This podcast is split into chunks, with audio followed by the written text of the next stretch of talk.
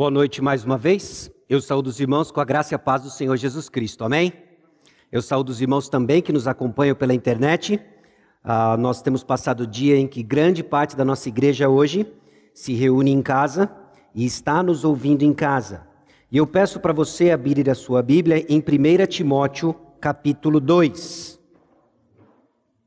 E enquanto você abre a sua Bíblia, você que está em casa não consegue ver mas aqui na frente tem uma rosa. E onde há uma rosa, há uma menina. Essa semana nasceu a segunda filha de Léo e Karina, a pequena Olivia. Então deixa eu quebrar um pouco aqui ó, o protocolo para os nossos irmãos que nos assistem pela internet. Essa é a rosa. Este é o cartão. E a Olivia está em algum lugar aí atrás dessa câmera. Então, parabéns, Léo e Karina, pelo nascimento uh, da Olivia. Os pais passam bem, os avós também, tios e tias, primos e primas. Então, louvado seja o Senhor, que no meio da pandemia a vida continua. Pessoas se dão em casamento e pessoinhas nascem. Então, louvado seja o Senhor por isso. Ah, 1 Timóteo, capítulo 2. Nós estamos caminhando em nossa série de mensagens de exposição no livro de 1 Timóteo. Nós vamos até meados de outubro, caminhando e destrinchando a epístola, a fim de compreendermos a vontade de Deus para a nossa igreja, Igreja Batista Maranata. Lembrando que 1 e 2 Timóteo nós temos entendido como cartas missionárias a correspondência de um apóstolo com o seu pupilo, com o seu jovem aprendiz, Timóteo, dando instruções de como deveria proceder na casa de Deus. Quando nós entendemos a ocasião histórica, quando nós entendemos o que está envolvido, nós conseguimos retirar aplicações para o nosso contexto hoje. Vimos através do estudo de Daniel Aiken que essa carta foi escrita para que saibamos como nos portar quando nos juntamos, como seguidores de Cristo para adoração e então quando nos espalhamos para servir o Senhor durante a semana. E o que nós estamos tirando de lição nessa série? Sobre essa série como um todo, três aspectos que eu gostaria que os irmãos se atentassem conforme nós caminhamos, mensagem após mensagem. Nós estamos extraindo princípios importantes sobre a importância da doutrina da igreja. Eclesiologia, como chamam alguns. O estudo da doutrina da igreja importa, porque a igreja é o meio da proclamação do evangelho. A maneira como nós nos organizamos é importante, é relevante. É por isso que a palavra de Deus deixa instruções sobre como nós devemos proceder, como nós devemos nos organizar. A série também vai nos ajudar a entender a centralidade da missão da igreja, num ano em que nós estamos refletindo sobre ser e fazer discípulos. Algo que eu suspeito que não seja novidade para a grande maioria de todos nós, mas sempre cabe e sempre é importante revisitarmos esse tópico. E em particular, no dia de hoje, nós vamos ver alguns aspectos sobre a vida da comunidade dos discípulos. Uma vez que nós somos o meio da proclamação do Evangelho, como que nós devemos viver? Meus irmãos, essa é a preciosidade da exposição bíblica, porque nós estamos ouvindo a vontade de Deus para a nossa igreja. Reconhecemos Jesus como nosso bom pastor, é ouvir suas orientações, é ouvir suas instruções e fazemos as mudanças que precisamos mudar, enfatizar aquilo que ele enfatiza e crescemos como igreja em direção à vontade do nosso Deus em direção à vontade do nosso pastor Jesus Cristo. Em particular, a mensagem de hoje é baseada em 1 Timóteo capítulo 2, versículos 1 a 7, e nós vamos falar de um aspecto vital na vida da igreja. Note, vital na vida da igreja. Nesses sete versículos, Paulo exorta Timóteo, nos exorta hoje, de um aspecto que é vital na vida da igreja e comumente negligenciado. É estranho isso, que aquilo que é importante, aquilo que é vital para o cumprimento da nossa missão, é também, talvez, o topo da lista das coisas que esquecemos como igreja. Meus irmãos, Deus tem um recado para nós hoje. Deus quer que a Igreja Batista Maranata dê passos de arrependimento e crescimento sobre uma prática em particular, presente na vida da história da igreja e comumente esquecida. Então, se eu perguntar para você o que é vital para a igreja, essa talvez seja uma pergunta que muitos daqueles que estão uh, transitando entre igrejas se perguntam. Se você for escolher uma igreja, na mentalidade de consumidor que nós temos, nós nos imaginamos numa prateleira repleto de filosofias de ministério, repleto de opções. Uma cidade como a nossa é repleto de pontos de pregação, boas igrejas. E o que é levado em consideração? Às vezes nós escutamos coisas do tipo: olha, é importante que eu me encaixe. Eu quero fazer parte de uma comunidade onde eu sei meu espaço. Talvez um lugar onde seja rico e abundante a questão de relacionamentos. Para mim isso é vital. Participar de uma igreja é determinante ter bons relacionamentos. Note, nem o primeiro nem o segundo são coisas inerentemente ruins. E são coisas comuns. Ou eu quero um lugar para servir. Eu quero um lugar onde eu me sinta útil. Eu quero fazer parte do corpo. Eu quero exercitar os dons e talentos que Deus me deu. Eu quero um espaço para servir. Mais uma vez, excelente. Ou eu quero programações e muita comunhão. Então, como é que é a agenda de vocês? Como é que são as programações de vocês? Eu quero um lugar de muita comunhão. Ou talvez você esteja pensando, não, Sasha, nada disso é o que passa na minha cabeça se eu estivesse nessa posição. O que eu quero mesmo é, é pregação, é ensino, louvor. Excelente. Mas ainda não tocamos no assunto do texto. Ainda não tocamos no aspecto vital para a vida da igreja e comumente negligenciada. Que tal esse aqui? Oração. Oração. Deixa eu fazer uma pergunta para você. Por que, que nós temos dificuldades em enxergar a importância e o lugar da oração? Eu não estou perguntando se você tem dificuldade ou não, já estou assumindo que você tem. E eu tenho dados estatísticos para provar isso. Não tão precisos assim, mas da nossa percepção. Não, dados também baseados na minha experiência pessoal, porque é tão difícil enxergarmos a relevância e a importância da oração. Talvez é porque nós estamos saturados de pragmatismo. Eu quero alguma coisa que funcione. Você já teve essa sensação ao orar? Você fecha os seus olhos, você balbucia palavras, sua cabeça, sua mente simplesmente entra para pensar na rotina do dia a dia, outras coisas aleatórias que não tem nada a ver com o que você se propôs a orar. Você disciplina sua mente, volta os seus pensamentos de novo e os direciona ao Senhor.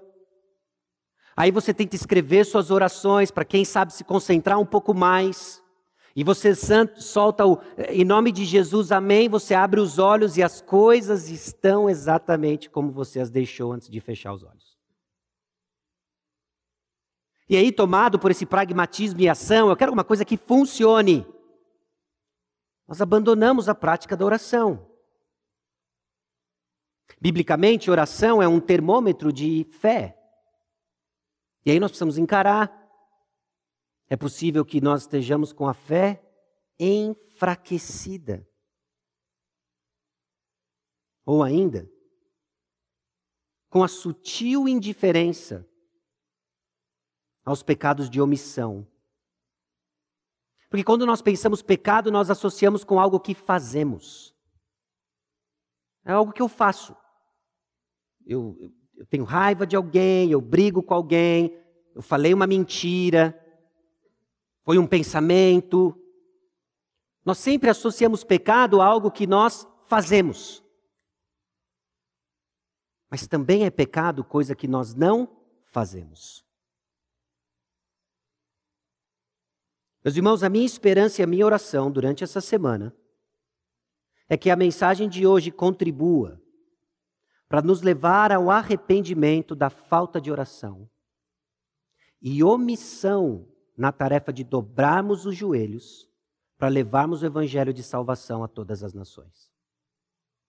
O texto de hoje expressa de uma forma bem clara a vontade de Deus para a Igreja Batista Maranata, a vontade de Deus para a sua vida que hoje nos escuta.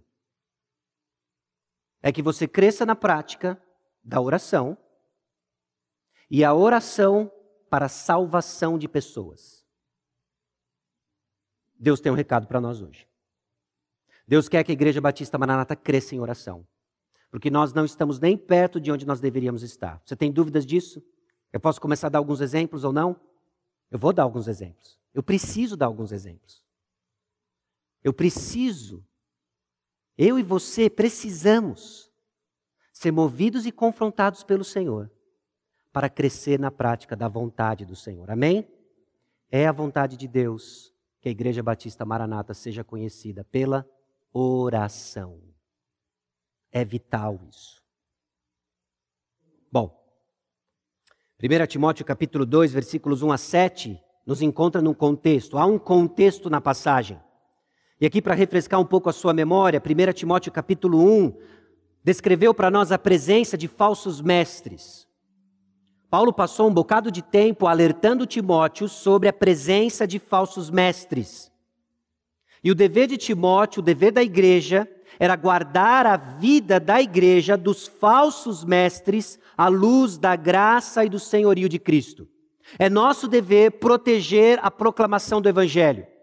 Nós temos visto isso nas últimas semanas, nós vimos isso no capítulo 1 de 1 Timóteo. E aí, nos capítulos 2 e 3, Timóteo, Paulo passa para Timóteo instruções específicas do que deve caracterizar a igreja. Irmãos, à luz de quem nós somos, o meio pelo qual Deus estabeleceu a proclamação do Evangelho, existem instruções claras de como nós devemos proceder para proteger o Evangelho e sermos caracterizados como o povo do Evangelho. Existem práticas que nos distinguem por causa da missão que nós temos. Nossa missão não é promover eventos sociais, então nossa prática vai ser diferente. Eventos sociais podem acontecer, podem tornar e servir o propósito da igreja, mas note, se nós não prestarmos atenção à missão e às ênfases que Deus coloca para nós na Escritura, nós vamos falhar em nossa missão de ser e fazer discípulos. O dever de Timóteo, então, era garantir, em primeiro lugar, que a vida da igreja seja marcada pela oração. E aí você precisa responder: a Igreja Batista Maranata é marcada pela oração.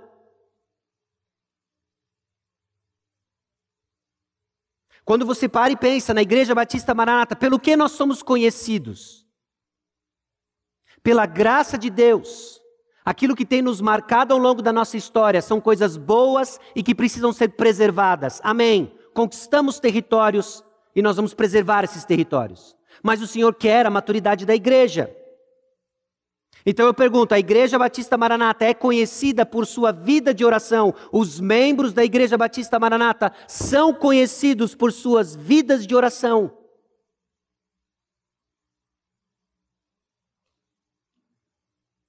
No capítulo 2 ainda, nós vemos que Timóteo também tinha a tarefa, a igreja também tem a tarefa de preservar a ordem por papéis distintos, nosso tema no próximo domingo, pela qualificação dos líderes, nosso tema daqui três semanas. Mas são instruções que fluem da nossa missão. Você percebe então como a maneira como nós nos organizamos está vinculada à nossa compreensão de quem nós somos. Se nós somos qualquer coisa menos o meio da proclamação do Evangelho, nós vamos nos equivocar na maneira como nós nos organizamos. Nos versículos 1 e 2, você vai ler o chamado de Paulo a Timóteo para que a igreja ore. Oração, meus irmãos. Nós somos chamados a orar. Interessante isso, porque depois de expor os perigos do evangelho, de levantar a bola, tá bom, como é que nós podemos guardar o evangelho, celebrar o evangelho, lutar pelo evangelho? Prática número um: ore. Oração. Oração. Nós vamos estar lutando pela fé evangélica orando. de joelhos dobrados. Você começa a perceber quão vulneráveis nós estamos. Se não somos marcados pela oração, nós estamos dando ocasião para comprometer a fé. Então há um chamado à oração. Nos versículos 3 a 6, Paulo dá para Timóteo a motivação teológica para a oração. Ele vai fundamentar a prática da oração. E depois, obviamente, a implicação ministerial e prática de uma igreja marcada pela oração. Vamos ao texto, capítulo 2, versículos 1 a 7.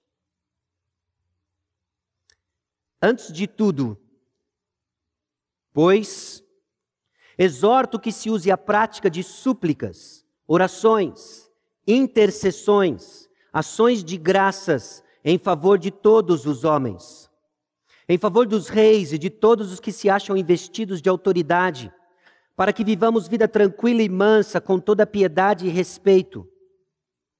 Isto é bom e aceitável diante de Deus, nosso Salvador, o qual deseja que todos os homens sejam salvos e cheguem ao pleno conhecimento da verdade.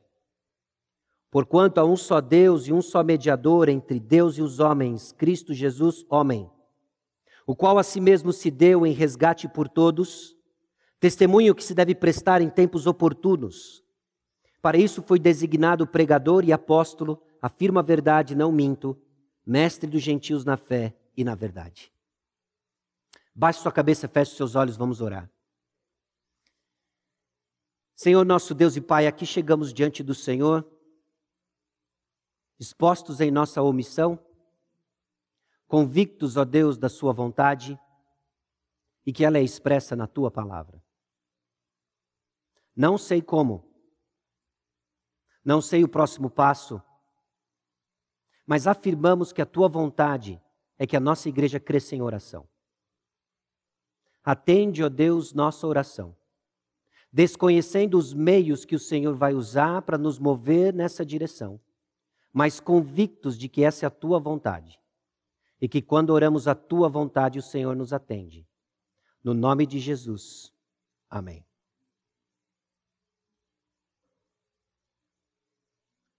Meus irmãos, a igreja precisa orar, porque Deus quer o mundo salvar por meio de Cristo que devemos pregar. Até deu uma sonoridade o negócio, né? À tarde eu fiquei, a igreja precisa orar. Quase compus algo, meus irmãos. Mas para o bem dos irmãos eu não o fiz. Mas é verdade que a igreja precisa orar porque Deus quer o mundo salvar por meio de Cristo que devemos pregar. Os três que você vê marcado em amarelo são ligados na sequência lógica da passagem. Nós oramos motivado pelo desejo de Deus de salvar pecadores e pregamos porque nós oramos pela salvação de homens. Essas coisas andam juntas e fazem sentido juntas. Comprometer qualquer parte disso vai nos levar a falhar em nossa missão. Vai perder o sentido da pregação vai desprover daquilo que Deus nos chamou no cumprimento da missão. Ore pela proclamação do Evangelho e proclame o Evangelho para todos os tipos de pessoas, porque Deus deseja a sua salvação. Cristo morreu por elas. Então, primeiro ponto, eu quero chamar a sua atenção. Você precisa orar. Eu espero que no final do nosso tempo aqui você não saia com mais um peso nas costas. Mas eu também espero que você saia daqui desafiado, confrontado com a realidade de que muitos de nós, a maioria de nós, temos sido omissos na tarefa da oração. É certo que estamos sendo omissos na tarefa comunitária de oração, mas alguns ainda estão sendo omissos na sua tarefa individual de oração. Porque oração, a sua vida de oração é composta de diversas partes. Eu espero que não seja limitada a orações antes das refeições. Você tem a sua oração devocional, você tem o orar sem cessar, você tem o meditar na palavra de Deus ah, na direção, no, no ônibus, ao caminhar.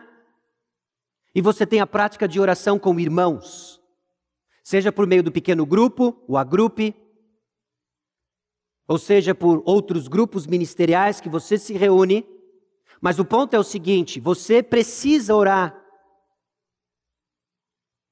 E não se trata, meus irmãos, de uma questão de dons. Olha, mas eu não tenho o dom da intercessão. O apóstolo Paulo não faz essa distinção. Você não tem a desculpa de faltar com oração porque você não tem o dom da intercessão.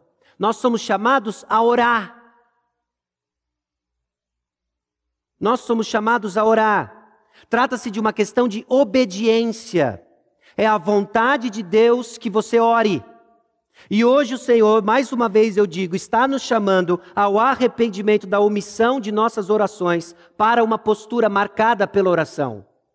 Nós temos que dar passos concretos, reais, de que, embora nós não sabemos exatamente a direção do que, que isso significa, se vai virar uma vigília de oração por semana, se vai virar uma reunião de oração uh, turbinada, se vai ressuscitar o culto de oração, eu não sei, não tem uma agenda por trás disso. Tem apenas o texto que nos diz que nós devemos orar. E se nós não estamos orando, nós estamos pecando. Simples assim. Então, orar é uma prioridade para a igreja. O apóstolo Paulo coloca o seguinte: antes de tudo. Será que é uma ordem apenas dos assuntos? Mas ele não coloca só antes de tudo, ele coloca antes de tudo, pois. Seja lá o que vem depois desse pois, está ligado com o que veio antes. Porque nós temos a tarefa de proteger a proclamação do Evangelho. Antes de tudo, nós somos chamados a orar. Orar é uma prioridade para a igreja. Orar deve ser prioridade para a Igreja Batista Maranata. É vital isso. Você já imaginou um visitante chegando no nosso meio? E nós, entusiasmados de queremos ah, ah colocarmos nos no nossos círculos de relacionamentos. Nós falamos sobre os agrupes, nós falamos sobre grupos que praticam esportes, nós falamos sobre eventos e programações, nós falamos sobre a nossa comunhão, e o visitante olha para você e fala assim: Ok, quando vocês oram? Cri, cri, cri, cri, cri, cri. Quando vocês oram? E aí ele abre 1 Timóteo capítulo 2 e diz, porque assim, uma igreja pautada pela escritura, ela é conhecida pelas elas súplicas, orações, intercessões, ações de graça. Então, quando vocês oram, onde é a sala de oração? Cri, cri, cri, cri, cri, cri. Aí você fala, olha, a gente está em reforma. A gente está fazendo uma reforma, adequação do nosso prédio, a gente ainda não tem, mas faz o seguinte: vem na minha casa comer uma pizza. E ele vai para sua casa. E ele chega para comer uma pizza com você. Já sabendo disso, você se antecipa. Olha, antes de comer, nós vamos orar. Ó oh, Deus de Abraão, Isaac e Jacó. Não é? Agora é o momento. E você ora. Terminado, o visitante insiste. Aonde você faz as suas orações diárias? Ah, aqui mesmo, na mesa. Três vezes ao dia. Como Daniel, não. Como alguém que precisa comer, eu agradeço a Deus pela, pelo papá. Meus irmãos, onde nós estamos com a nossa vida de oração? Comunitária, individual. Orar é uma prioridade para a igreja e o apóstolo Paulo deixa isso claro, dizendo: antes de tudo, diante da tarefa que nos cabe de preservar a proclamação do Evangelho, nós temos que dobrar os joelhos. Ele usa quatro termos para descrever isso. Ele usa súplicas, orações, intercessões, ações de graça.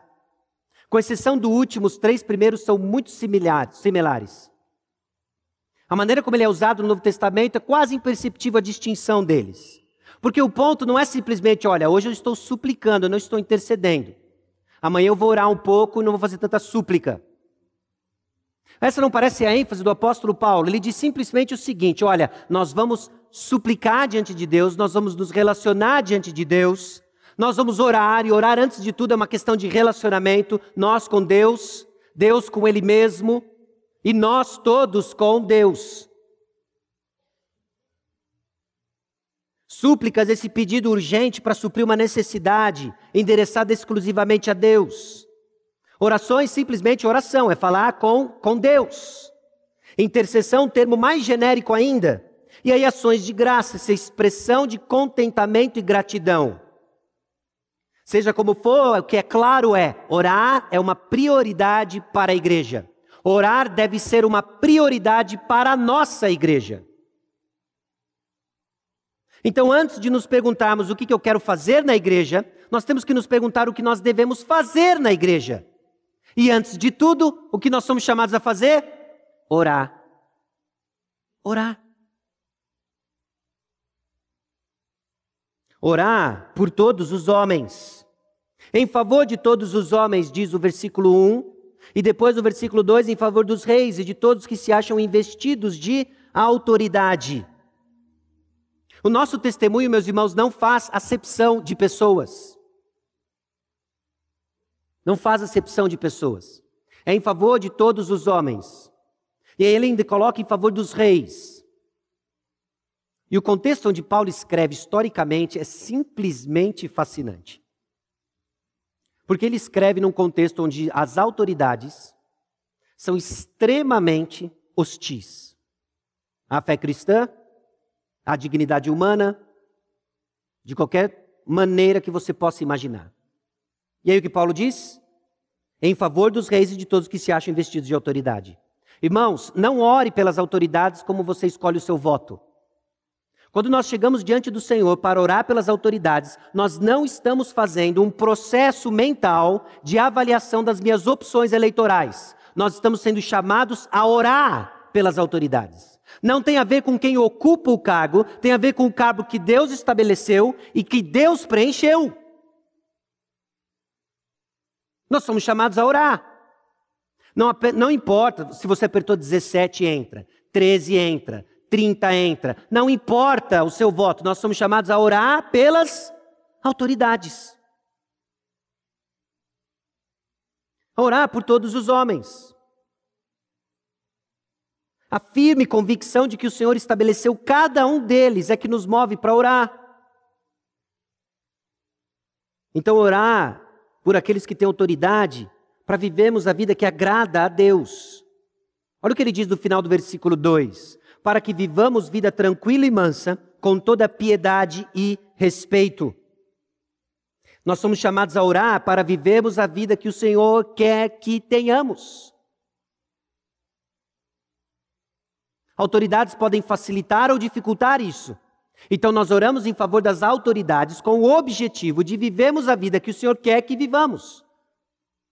Por exemplo, proclamando o Evangelho. Proclamando o Evangelho.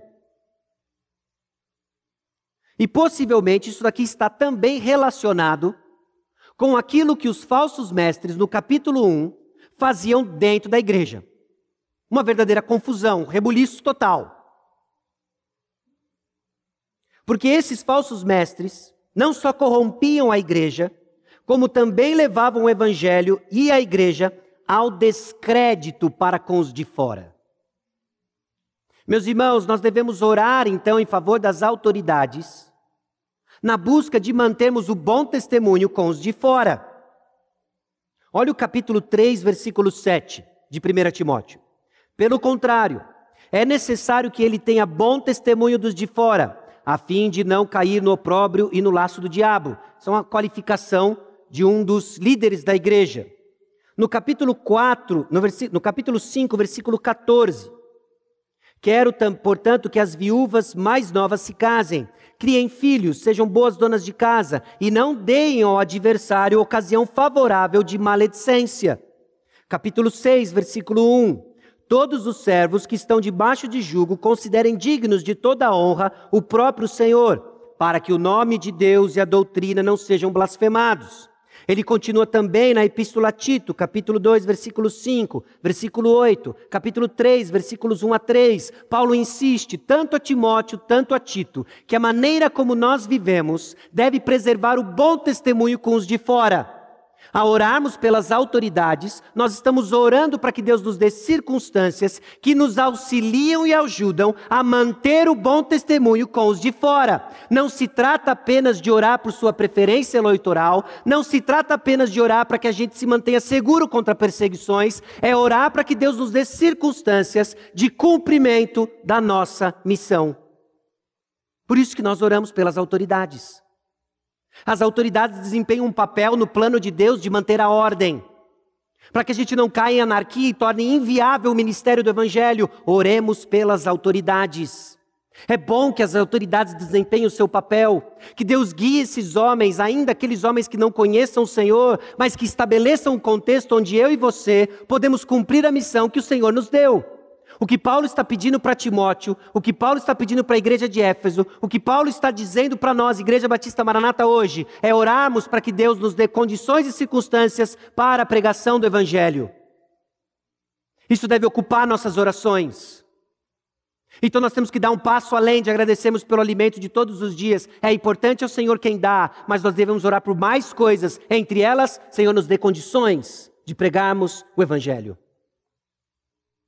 E aperte os cintos, porque nós vamos ver que no versículo 7, como nós já sabemos e temos sido desafiados ao longo da nossa história, é o tipo de oração que você se põe na posição de resposta.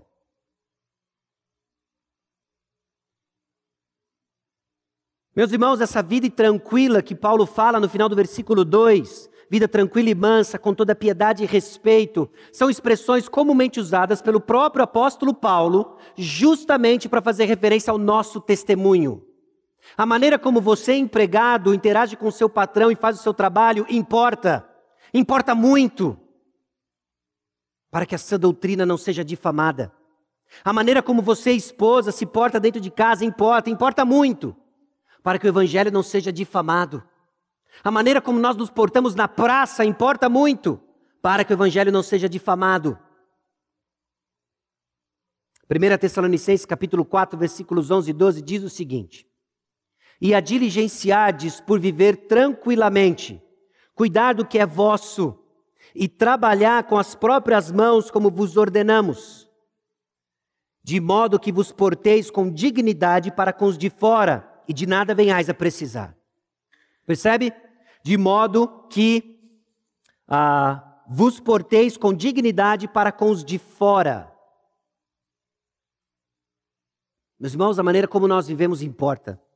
E aqui o apóstolo Paulo então nos chama a orar pelas autoridades em favor de todos os homens, em criando circunstâncias para a proclamação do evangelho.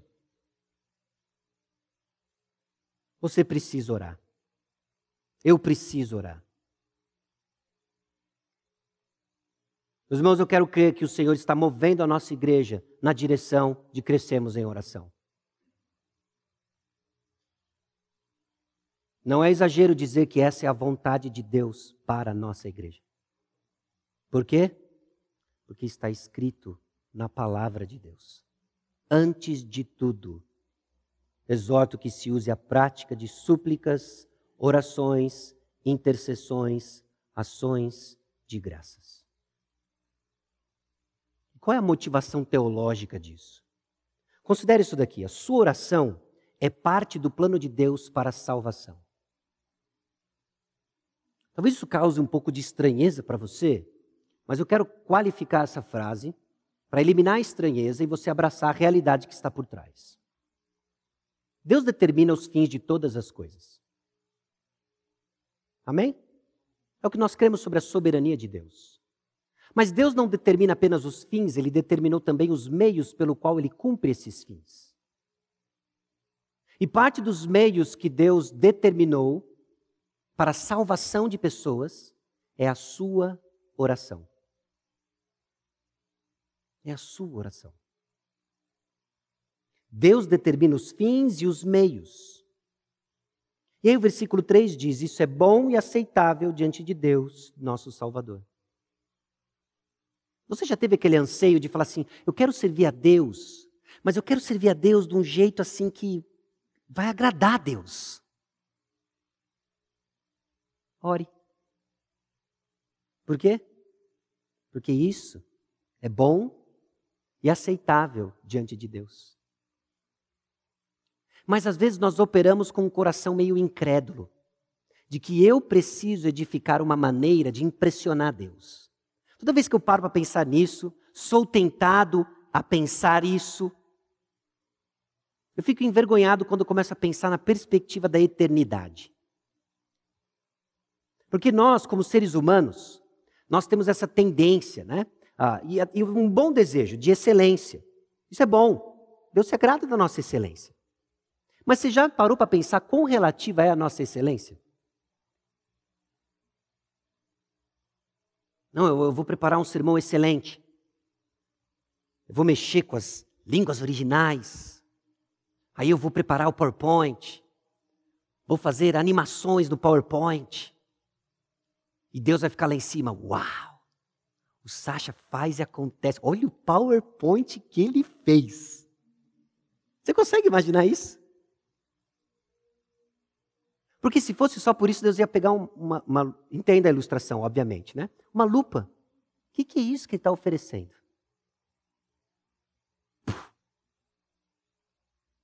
Talvez possa impressionar pessoas aqui no horizontal, mas quando nós levamos na perspectiva vertical,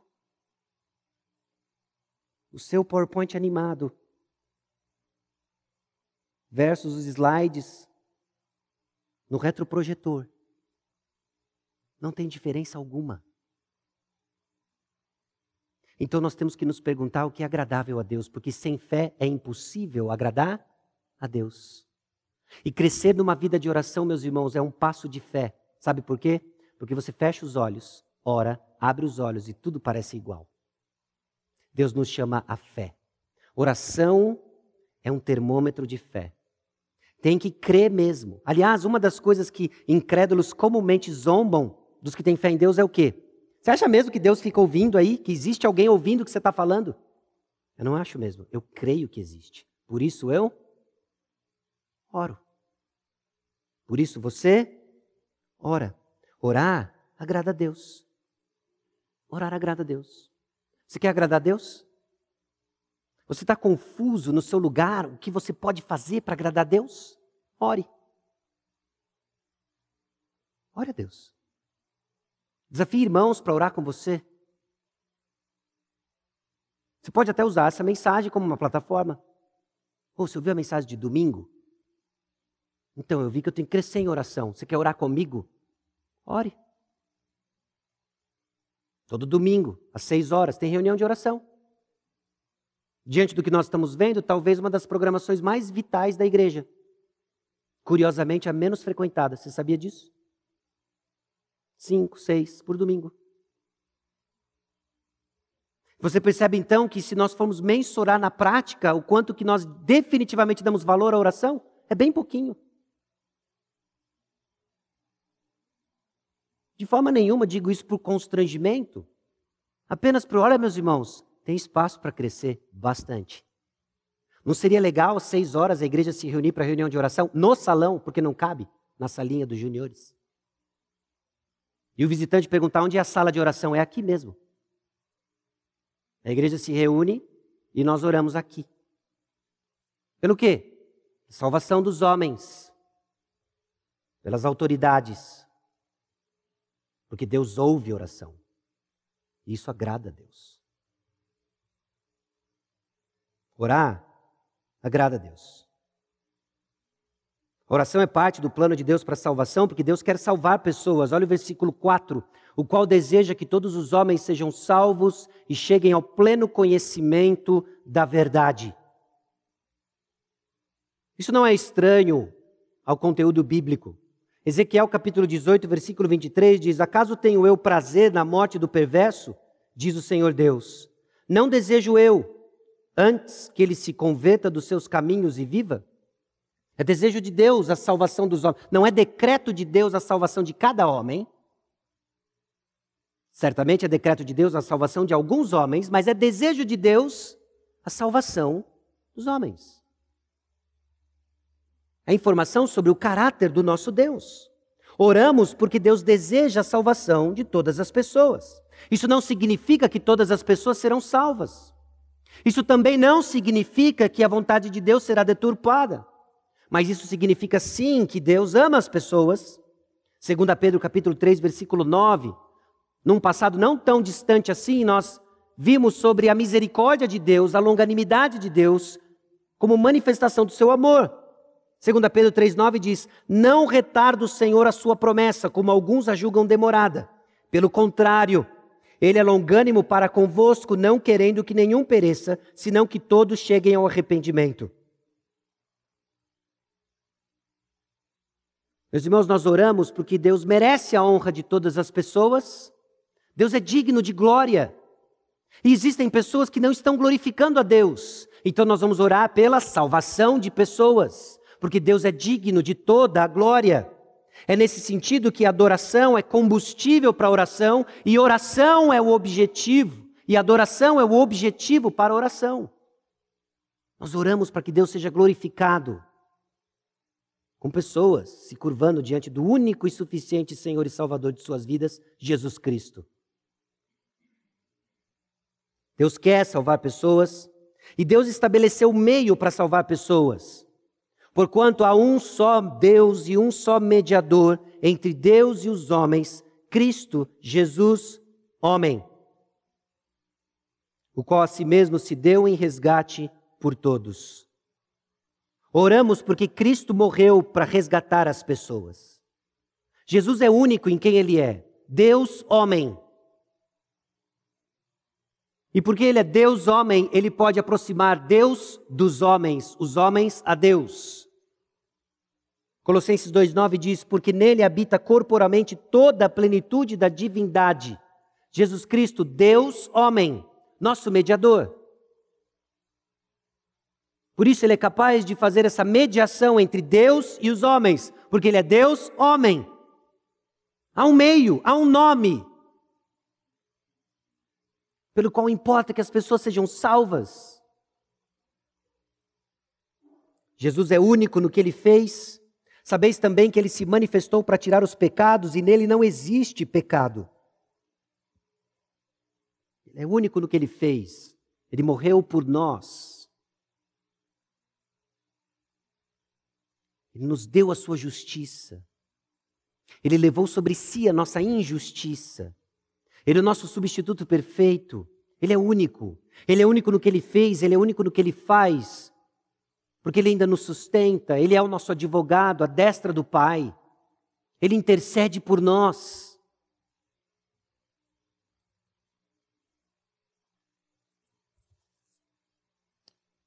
Ele se deu em resgate por todos. Hoje pela manhã nós vimos Romanos capítulo 3, versículos 21 a 30, justamente onde Paulo estabelece todos como judeus e gregos, nessa inclusão no plano de salvação em que Jesus Cristo se deu por resgate por todos. E assim termina o versículo 6, testemunho que se deve prestar em tempos oportunos. Como eu sei que Deus deseja a salvação dos homens? Porque Deus enviou seu único filho, Jesus Cristo, para morrer pelos homens. Se isso ainda não é suficiente para você, eu já não sei mais o que é. Como que eu sei que Deus quer salvar pessoas?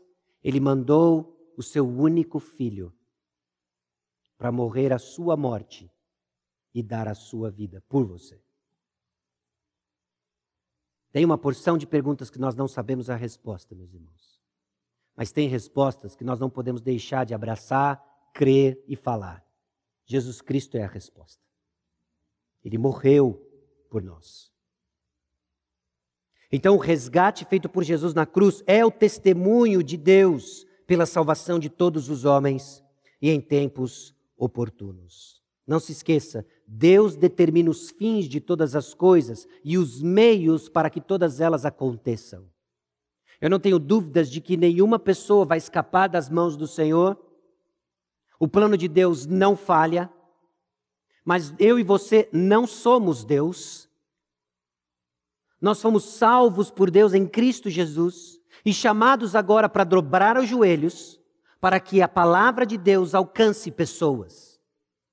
Então vamos parar de nos preocupar com aquilo que é o plano de Deus e vamos executar o plano que nos foi dado. O que cabe a você não é dizer quem é e quem não é salvo, é orar pela salvação das pessoas. Isso agrada a Deus. É dobrar os joelhos e clamar para que almas sejam salvas, sejam ganhas. E diante disso, porque estamos orando em direção a isso, nós vamos ser movidos a fazer, sabe o quê? A pregação vai ser a demonstração de fé de nossa oração por salvação. Sabe por que nós pregamos a palavra? Porque nós cremos que Deus ouve oração de salvar pessoas. Eu, eu, eu, não, eu não canso de ficar maravilhado com as realidades envolvidas nessas dinâmicas de oração e pregação. É bizonho, com todo respeito e reverência, é bizonho parar para pensar de que mortos vivem por meio daquilo que eles escutam em resposta à oração de vivos. Pare e pense nisso. Pessoas chegam com os corações de pedra, mortos, não respondem a Deus. Aí a palavra é aberta, a palavra é pregada, algo sobrenatural acontece. Que aos nossos olhos é simplesmente assim, um meio sorriso, uma lágrima.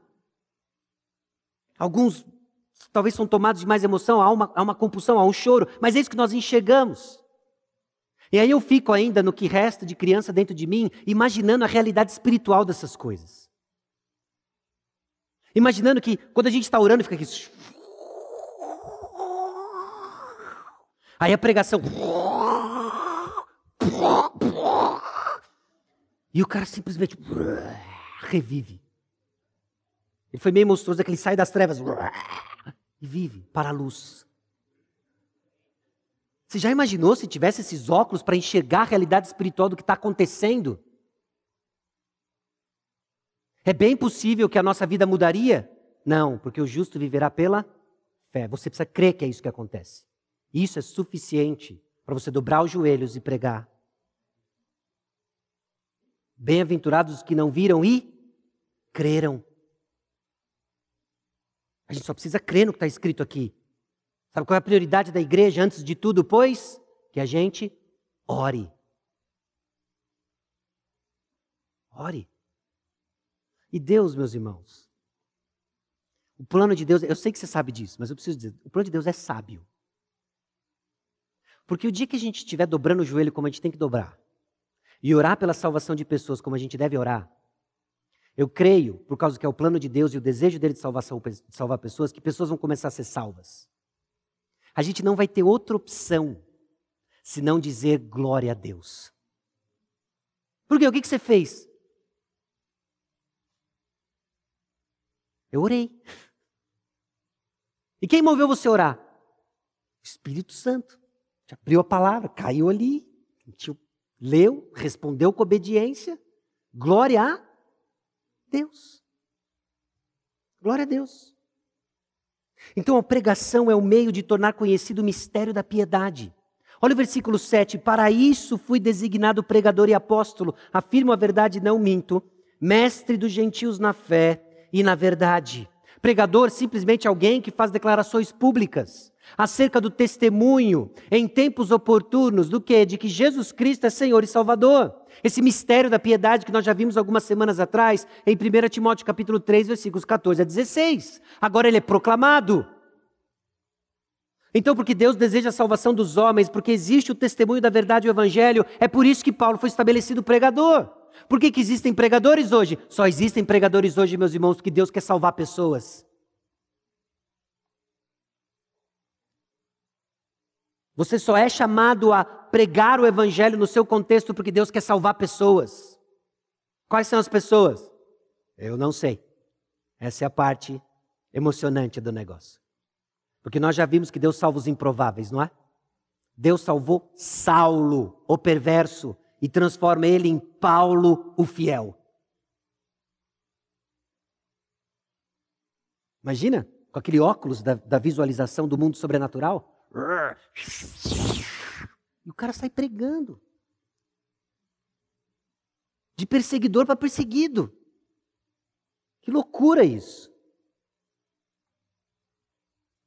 A oração acompanha a pregação da palavra em tornar conhecida a vontade de Deus para os homens. Irmãos, num passado não tão distante, eu fui tremendamente desafiado a entender que pregação não é uma atividade sola sozinho.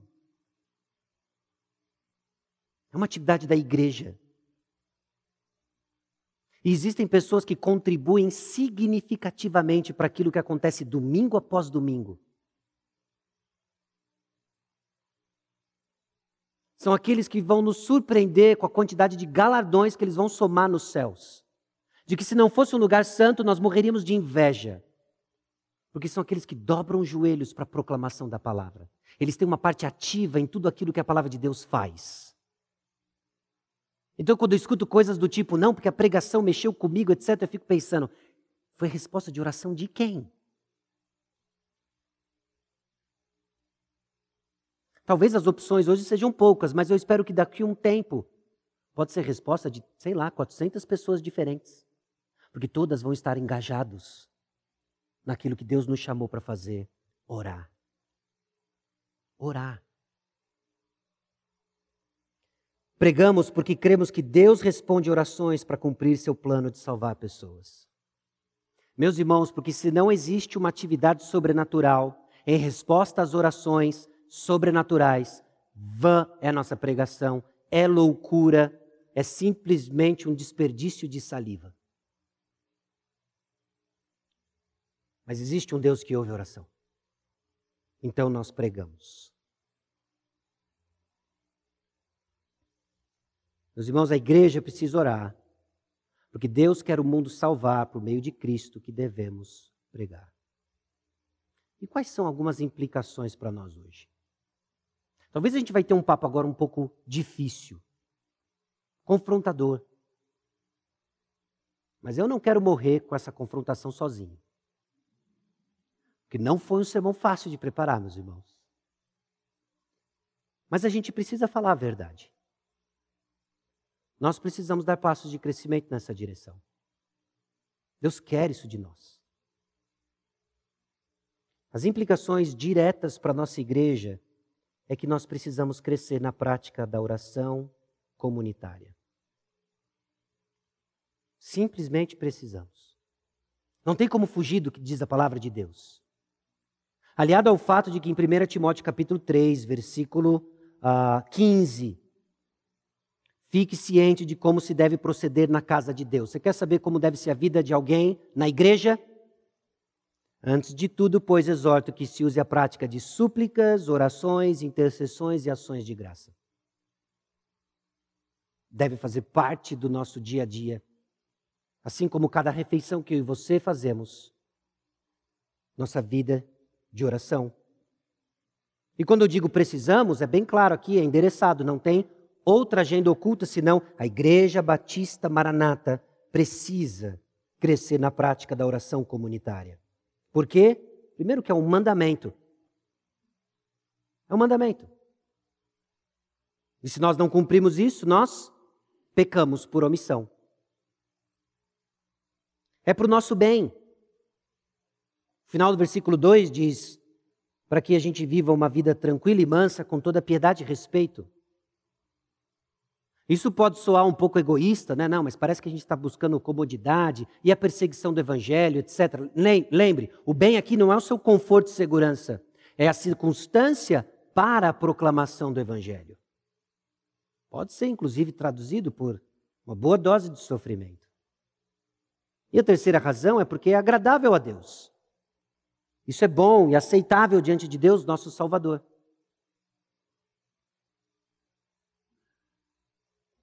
Nossas orações, então, devem refletir o que professamos crer. Cristo salva. Toda vez que você diz Cristo salva. Aliás, tinha uma época do adesivo Cristo salva. Lembra do adesivo Cristo salva? Cristo salva. Tinha um adesivão lá, Cristo salva. Cada vez que você lembra e, e confessa Cristo salva, essa é uma declaração da importância da nossa oração. Essas orações devem refletir o que nós professamos crer, que Cristo salva. E nossas atitudes, elas devem andar de mãos dadas com nossas convicções.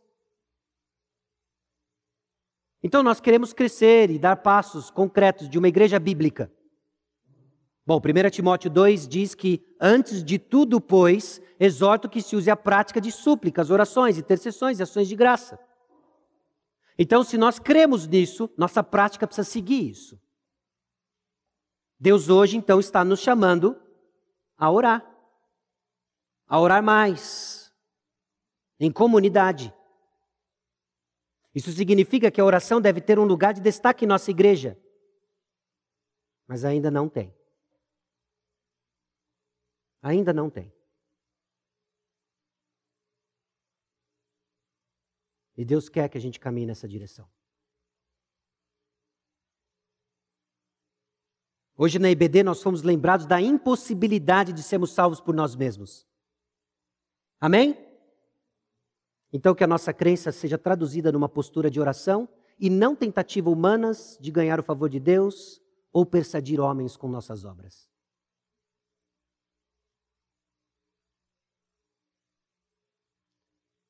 Porque a graça de Deus deve operar em nós.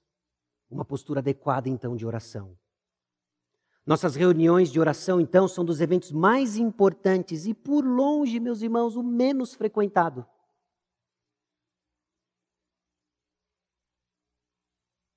Está aí um bom primeiro passo.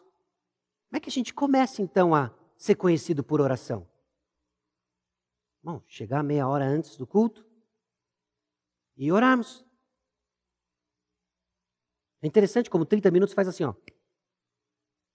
Aí sua cabeça começa. Não, mas e as crianças? Ah, mas e o banho? Ah, mas e o lanche? Aí começa. Aí você vai ter que se pirulitar com Deus. Porque o chamado não é para oração aqueles que podem. Aqueles que podem, orem. Todos nós devemos orar. Todos nós. Não há distinção aqui. Você que é crente em Cristo Jesus, seja qual for a sua idade, você é chamado a orar. Pô, mas não é legal. Mas é chatão. Deus quer mudar os parâmetros como nós avaliamos coisas. Não é o que é legal, o que é bacana. É o que Deus nos chama a fazer. Vamos orar. Presta atenção nessa pergunta aqui, ó. Se a pregação é ligada com a oração, como a nossa pregação está?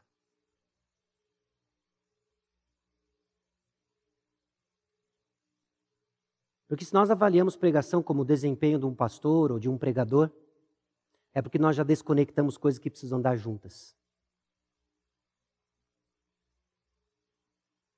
Nós tornamos a pregação como um evento a ser avaliado, performado, quando deve estar de mãos dadas com oração. É a palavra de Deus que vai ser pregada e proclamada. Essa é uma atividade que todos nós estamos envolvidos. Alguns durante a semana, os dias que antecedem, trabalhando em cima de um texto, orando, todos envolvidos em oração, todos se preparando. Meus irmãos, que o Senhor nos conceda a graça da insatisfação santa. Eu espero que Deus responda tudo isso aqui da seguinte maneira: que você fique inquieto com quão pouco você ora. Ao ponto até de causar algumas noites sem dormir. Mas isso soa meio cruel da minha parte, mas você perca o sono porque Deus está lhe movendo a orar.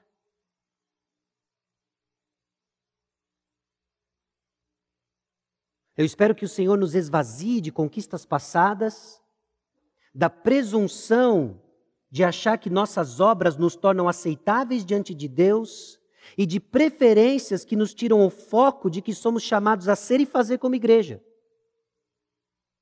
Para nos encher de Sua graça, traduzida em nossos joelhos dobrados e ativos na missão de pregar o Evangelho a toda criatura. Qual o próximo passo? Meus irmãos, eu não tenho carta escondida, eu não sei o próximo passo. O que eu sei é que Deus quer que a gente ore. E a gente não está orando como deveria.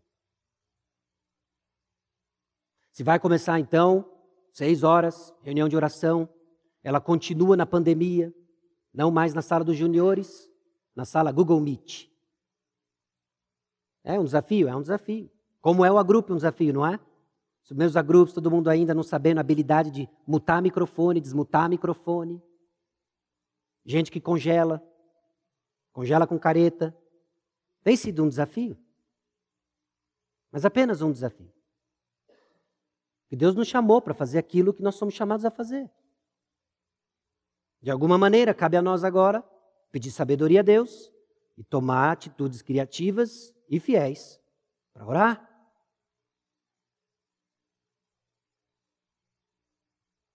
E eu quero encerrar lendo para os irmãos Romanos capítulo 8, versículos 26 e 27.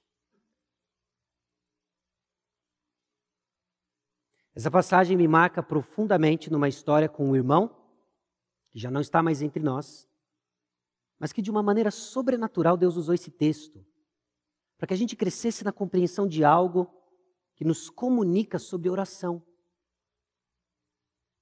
Quando simplesmente eu ouvi da boca desse irmão o seguinte: eu não sei como orar. E eu olhei a situação dele e falei assim: eu também não. Então encerra a visita e eu vou embora. Mas olha que esperança que nós temos quando somos confrontados com a nossa dependência e necessidade do Senhor. Também o Espírito, semelhantemente, nos assiste em nossa fraqueza, porque não sabemos orar como convém. Mas o mesmo Espírito intercede por nós sobremaneira com gemidos inexprimíveis. E aquele que sonda os corações sabe qual é a mente do Espírito, porque segundo a vontade de Deus é que ele intercede pelos santos. Aí a gente cai e adora o Senhor. Por quê? Porque hoje nós somos confrontados da nossa omissão em oração confrontados na nossa ignorância sobre nossa oração, e aí nós vemos e lemos sobre a graça de Deus que intercede por nós, quando nós não sabemos orar. Deus é por nós, meus irmãos. Ele mandou seu Filho Jesus Cristo, testemunho dos tempos oportunos, para que eu e você tivéssemos vida e crescêssemos em oração. Então a pergunta que eu deixo para cada um de nós é: qual é o próximo passo? para que você cresça fielmente numa vida de oração que é aceitável, agradável diante de Deus, nosso Senhor. Baixe sua cabeça, vamos orar. Senhor, nosso Deus e Pai, aqui estamos diante de Ti, convictos da nossa necessidade de orar. Cria em nós, ó Deus, essa insatisfação santa de buscar o Senhor noite e dia em oração, de orarmos sozinhos, de orarmos em duplas, de orarmos em grupos, de orarmos como igreja, de sermos conhecidos, ó Deus, por aquilo que é aceitável diante do Senhor. De tal maneira, ó Deus, que quando isso se concretize, fique óbvio que isso não é fruto da nossa estratégia, que isso não é fruto dos nossos esforços, mas que isso é fruto da tua graça agindo no nosso meio. Que a realidade, ó Deus, de que Jesus Cristo veio e morreu por causa dos nossos pecados, ressuscitou ao terceiro dia, de que a realidade de que o Senhor quer salvar pecadores, nos mova a dobrar joelhos, clamar pelos perdidos, que precisam e vão ouvir da tua palavra, em resposta às nossas orações. É no nome de Jesus, nosso Senhor e Salvador, que nós oramos. Amém.